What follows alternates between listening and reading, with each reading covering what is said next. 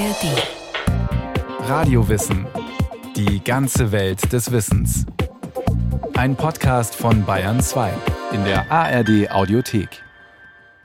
Vor mehr als 30.000 Jahren, da haben in Bayern die ersten anatomisch modernen Menschen gelebt, eiszeitliche Jäger und Sammler. Archäologinnen finden nach wie vor Überreste ihrer Knochen und auch ihrer Kultur. Wie haben diese Menschen ausgesehen? Wovon haben sie sich ernährt? Wo waren sie unterwegs? Wie Sie sehen, sehr gut verpackt, um den Schutz zu gewähren. In diesem Fall haben wir hier einen Oberschenkel, sehr schön intakt. In drei unspektakulär grauen Pappkartons, Spezialanfertigung, säurefrei, lagert er, der älteste Homo sapiens, den Wissenschaftler bislang in Deutschland gefunden haben. Der Menschentyp, der dem Neandertaler den Rang ablaufen wird. Rund 34.000 Jahre alt, aus der Eiszeit. Ein Bayer, wenn man so will. Der sogenannte Mann von Neuessing.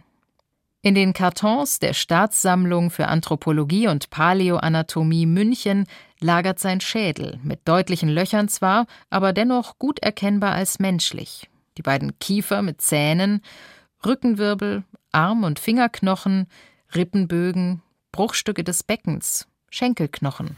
Knochenoberflächen, Gelenkstück hier und Muskelansätze auf der hinteren Seite. Alles sehr gut zu erkennen.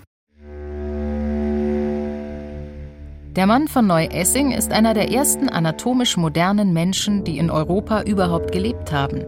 Menschen, die uns mitgeprägt haben. Können deren Skelette Antworten geben auf die Fragen, woher stammen wir? Wer sind unsere Vorfahren? Funde aus dieser Zeit sind absolute Raritäten, sagt der Wissenschaftler Dr. George McGlynn. Das heutige Nordspanien, Frankreich oder Belgien beispielsweise sind Regionen, die vor 34.000 Jahren ebenfalls eisfrei waren und bewohnt vom Homo sapiens. Zudem waren Teile des heutigen Tschechiens und Österreichs von einzelnen Menschengruppen bewohnt. Jäger und Sammler, die mobil waren und den Tieren hinterherzogen. Wir sprechen von einem Zeitpunkt, wo doch viel Vergletscherung war und äh, eine sehr harsche Umgebung, Lebensraum. Der Neuessinger Mann ist ein fast vollständig intakter Skelettfund. Manche von den anderen Funden, es sind lediglich einzelne Knochenfunde, ein Kiefer, ein Schädelstück. Deshalb ist auch der Neuessinger Fund was ganz Besonderes, wegen dieser, seiner Intaktheit. Ja. Die Fundzahl äh, von diesen fünf, sechs Fundplätze beträgt so um die 35 bis 40 Funde.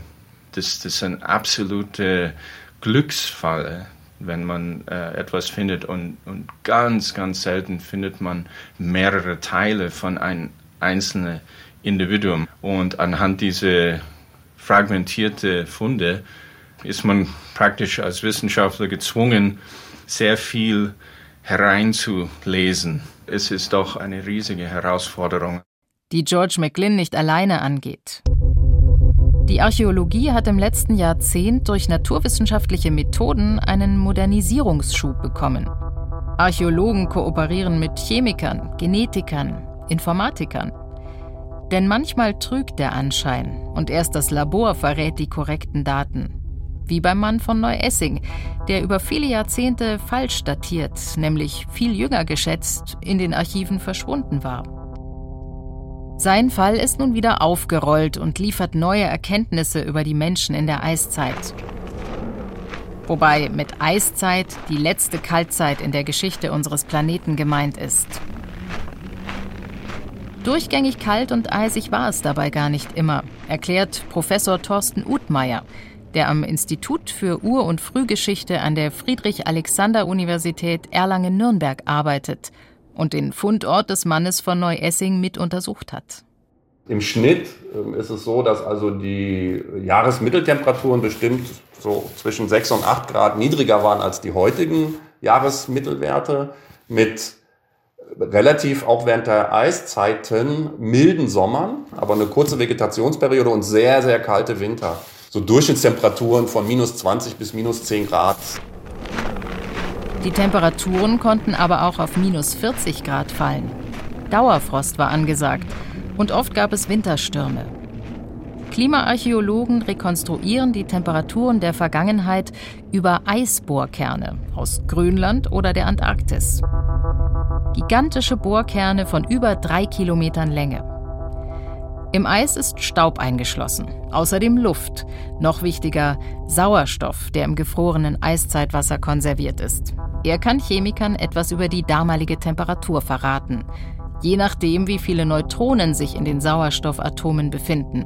Ihre Anzahl schwankt, je nach Außentemperatur. Außerdem geben Knochenfunde Aufschluss über die eiszeitlichen Lebensbedingungen. Wissenschaftler nennen sie Umweltarchive. Über die Knochen bestimmen die Archäologen die Tierarten und wann sie gelebt haben.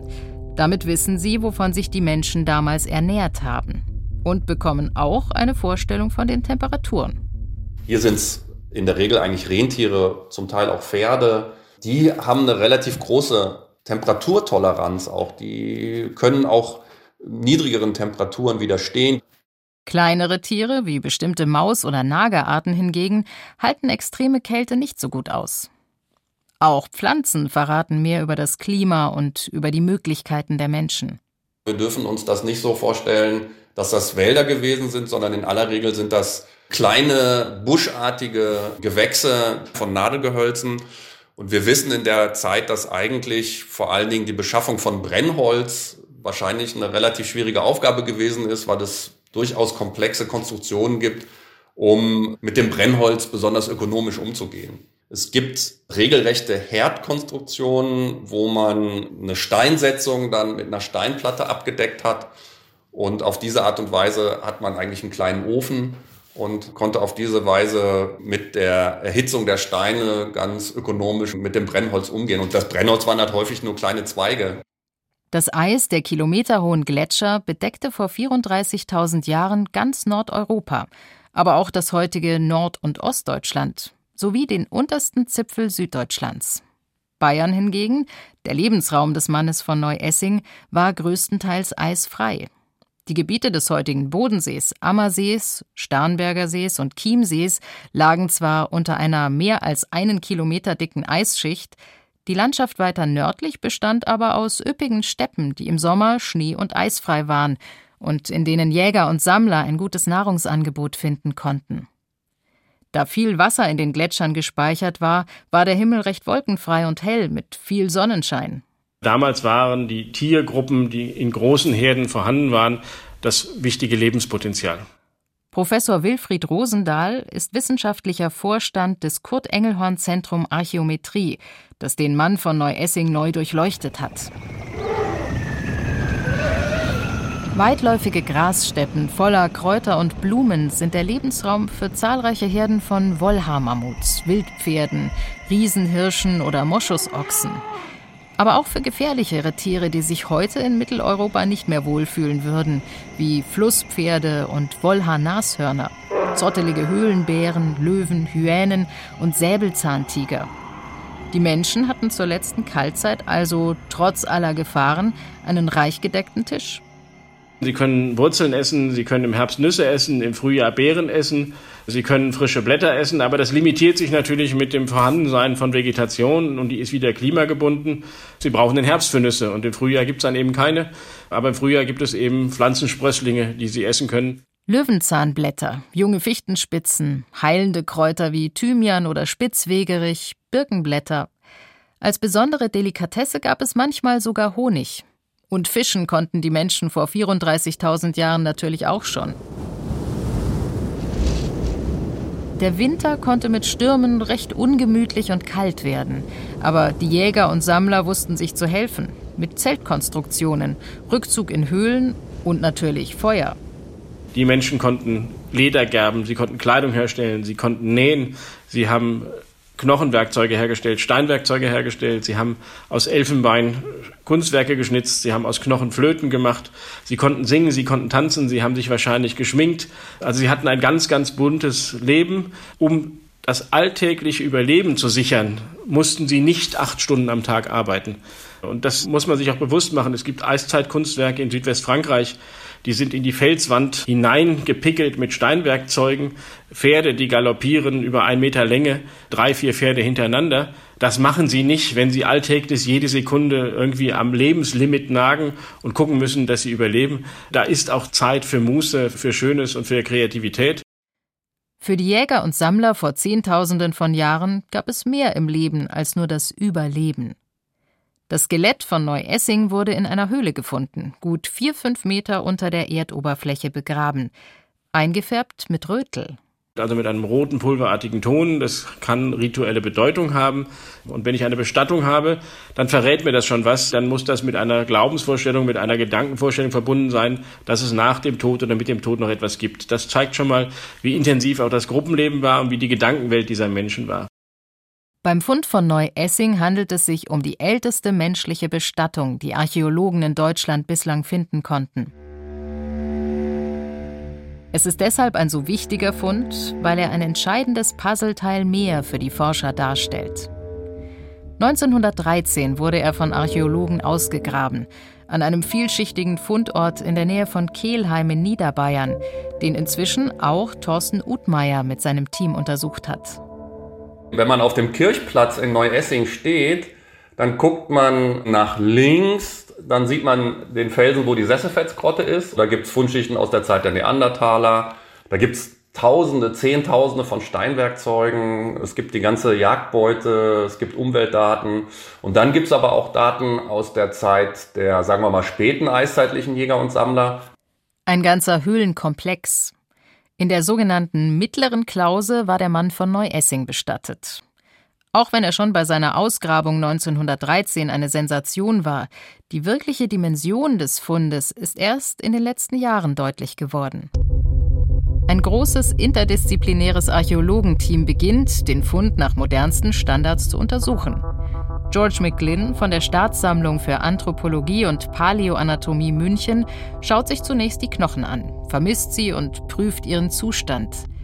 Da gibt es die nächste Überraschung für die Forscher, die eine bis dahin gültige Annahme über die Eiszeit widerlegt.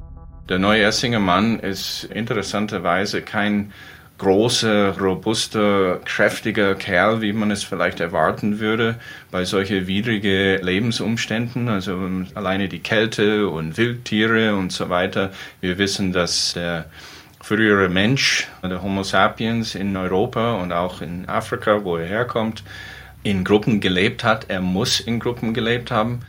Als Gruppe zu funktionieren war der entscheidende Vorteil des Homo sapiens in der Kältezeit. Vielleicht 30, Personen, das ist jetzt rein spekulativ, aber dass eine kleine Gruppe von Jäger und Sammler funktionieren kann, dass es effizient in seinem Lebensraum überleben kann, muss es diese Anzahl betragen.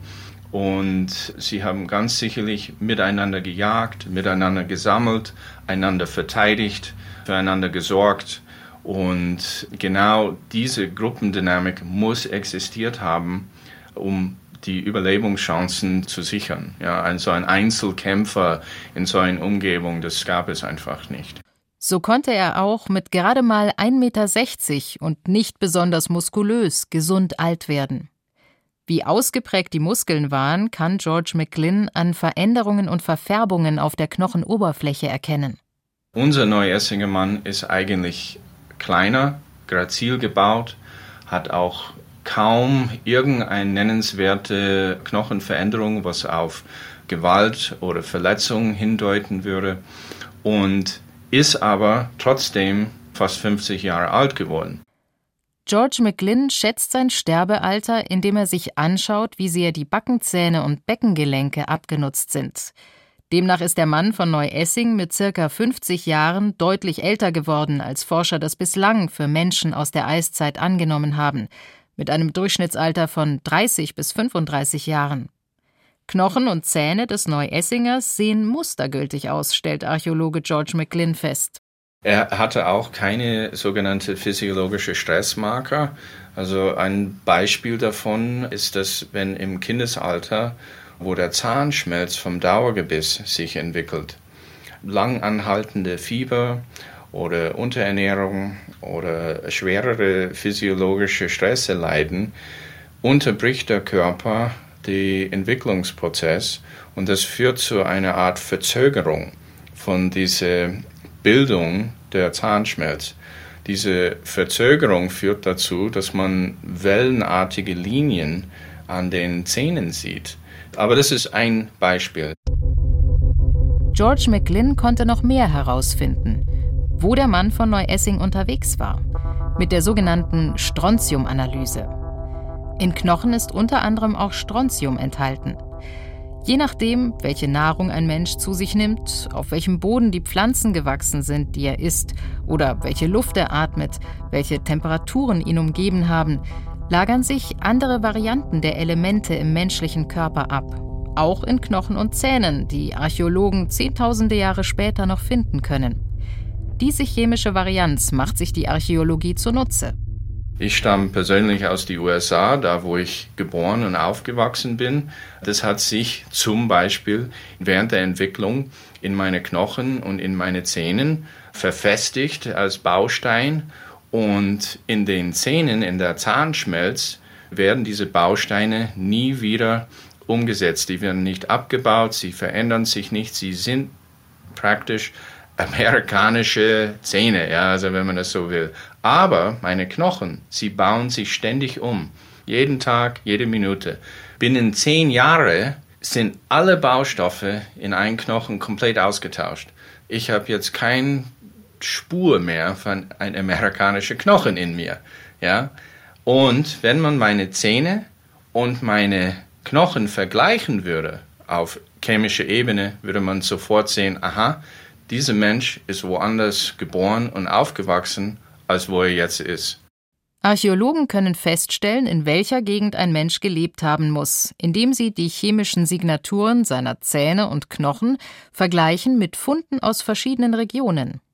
Und wenn die chemische Signatur von Zähnen und Knochen gleich ist, wie beim Mann von Neuessing, wissen sie, er ist zeitlebens in einer ähnlichen Gegend geblieben.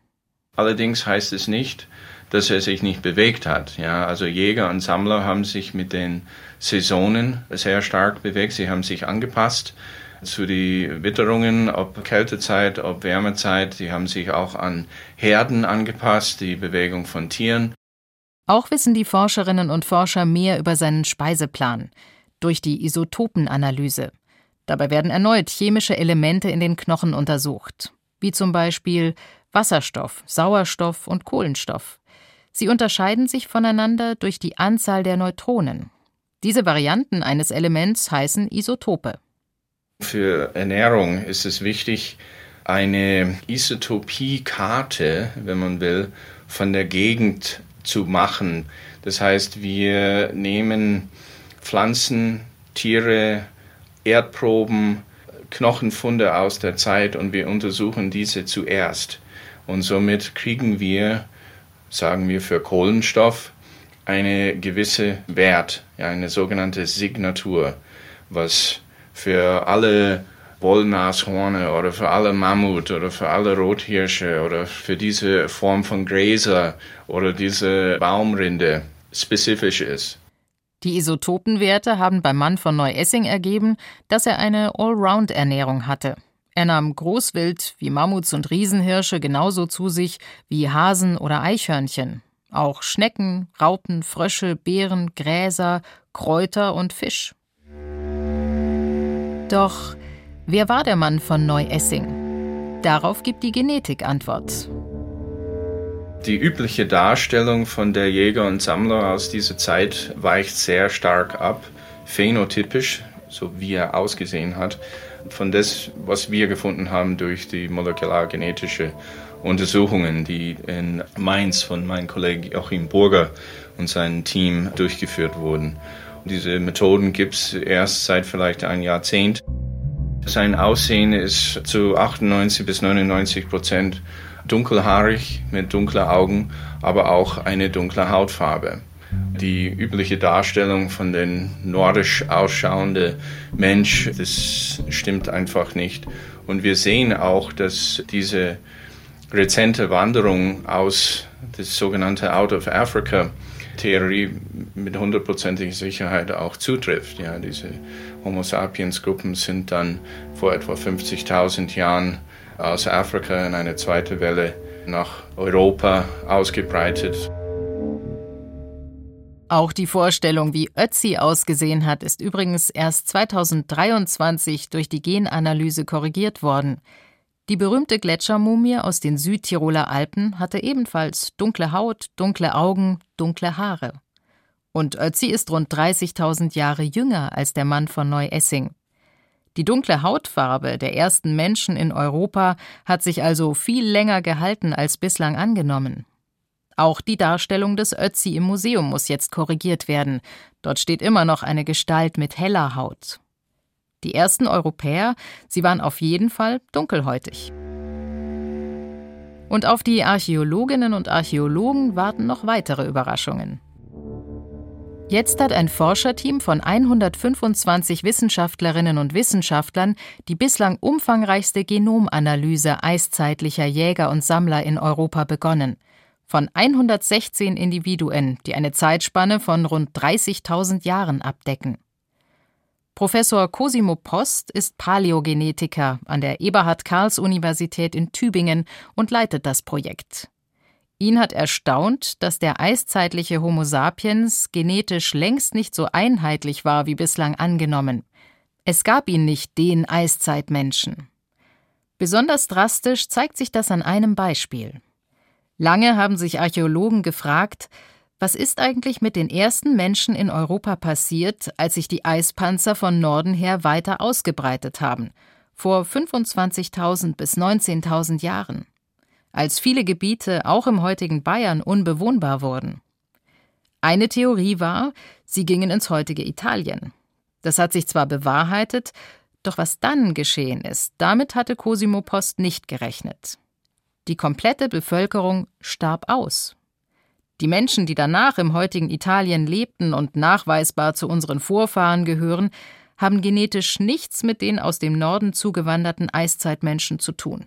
Wo ist der Ursprung von der Population? Das hat uns mehr als 10% der DNA gegeben. Die Spurensuche geht weiter für die Archäologinnen und Archäologen. Sicher ist, Eiszeitmenschen gehören zu unseren Vorfahren. Doch wie sich das genetisch abbildet, stellt sich heute komplexer dar als jemals zuvor.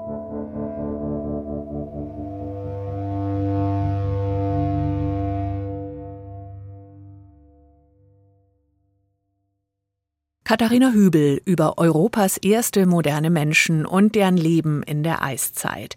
Wenn Sie noch mehr von Radio Wissen über die letzte Eiszeit erfahren möchten, zum Beispiel über die sogenannte Megafauna, also Mammuts und Co., stöbern Sie gerne mal in der ARD Audiothek. Und noch mehr über die Menschen vor über 30.000 Jahren gibt's in den Shownotes zu dieser Folge. Wie wir ticken. Wie wir ticken. Wie wir ticken euer Psychologie-Podcast. Große Gefühle und kleine Abenteuer, Liebe und die Kunst, sich zu streiten. Wie kann Versöhnung gelingen? Was macht Frauenfreundschaften aus? Was hilft gegen das ewige Aufschieben? Solche Fragen beantwortet der Psychologie-Podcast der beiden Podcast-Champions Radiowissen und SWR2 Wissen. Lebensnah und wissenschaftlich fundiert nimmt euch unser Podcast Wie wir ticken mit in die Welt der Psychologie. Wir fragen, wie Gefühle, Gedanken und Verhaltensweisen entstehen und warum. Wir reden über Sehnsüchte und Süchte, wir klären auf über psychische Erkrankungen, gehen zurück in die Kindheit und blicken ins Hier und Jetzt. Und wir sagen, wie ihr euch und andere besser verstehen könnt. Wie wir ticken, euer Psychologie-Podcast von Radio Wissen und SWR2 Wissen. Alle Folgen findet ihr in der ARD Audiothek und überall, wo ihr sonst eure Podcasts hört.